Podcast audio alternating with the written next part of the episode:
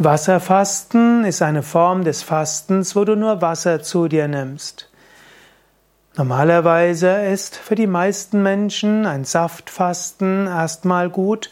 Saftfasten bedeutet, dass du etwa einen halben bis einen Liter Saft zu dir nimmst, Obstsaft oder Gemüsesaft, den, wenn es Obstsaft ist, der etwas verdünnt und zusätzlich vielleicht eins bis zwei Liter Wasser oder Kräuter, die zu dir nimmst.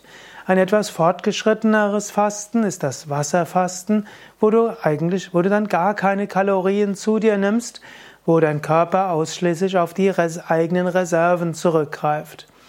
Wasserfasten heißt, dass du etwa zwei bis drei Liter reines Wasser zu dir nimmst und ansonsten keine feste Nahrung zu dir nimmst. Ich würde Wasserfasten erst dann raten, wenn du mindestens drei, vier Saft, Saftfastenkuren von mindestens fünf Tagen ausprobiert hast und dich mindestens bei den letzten zwei gut gefühlt hast. Dann kannst du auch mal Wasserfasten ausprobieren. Wasserfasten hat natürlich den Vorteil, du brauchst keine Zubereitungszeit, du musst ja keine Säfte machen, du musst nicht die Säfte entsorgen und so weiter. Und so hast du beim Saftfasten mehr Zeit für Meditation, mehr Zeit für spirituelle Praktiken. Vielleicht hast du beim Saftfasten auch mehr Zeit für die Kriyas, bei Saftfasten, äh, beim Wasserfasten hast du mehr Zeit für die Kriyas, beim Wasserfasten brauchst du ja nichts anderes vorzubereiten. Kriyas sind Yoga-Reinigungstechniken. Wenn du Wasserfasten machst, nimm, dir, nimm einen Einlauf alle zwei oder drei Tage. Außerdem mach die Atemübung täglich, zum Beispiel auch Kapalabhati, welches eine Kriya ist. Mache Neti, die Nasenreinigung. Mache Agnisara, die Bauchreinigung und so weiter. Zusätzlich hm, über ausreichend Meditation, gehe ausreichend spazieren.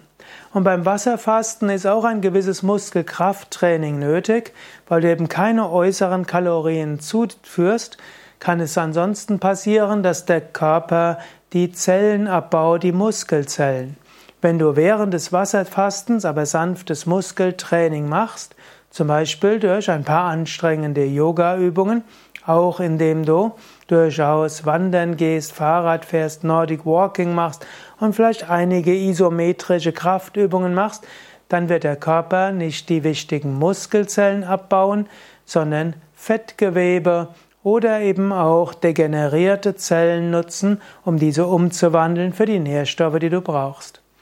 Normalerweise machst du, kannst du Saftfasten einen Tag machen. Gut, dafür brauchst du auch keine allzu große Vorbereitung und bis zu fünf Tage.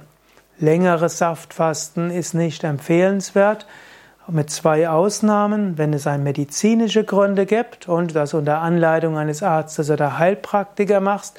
Zweitens, wenn das wenn der Fastenimpuls ganz von selbst kommt und du ausreichend Gewicht hast, damit du das reine Wasserfasten auch überstehen kannst.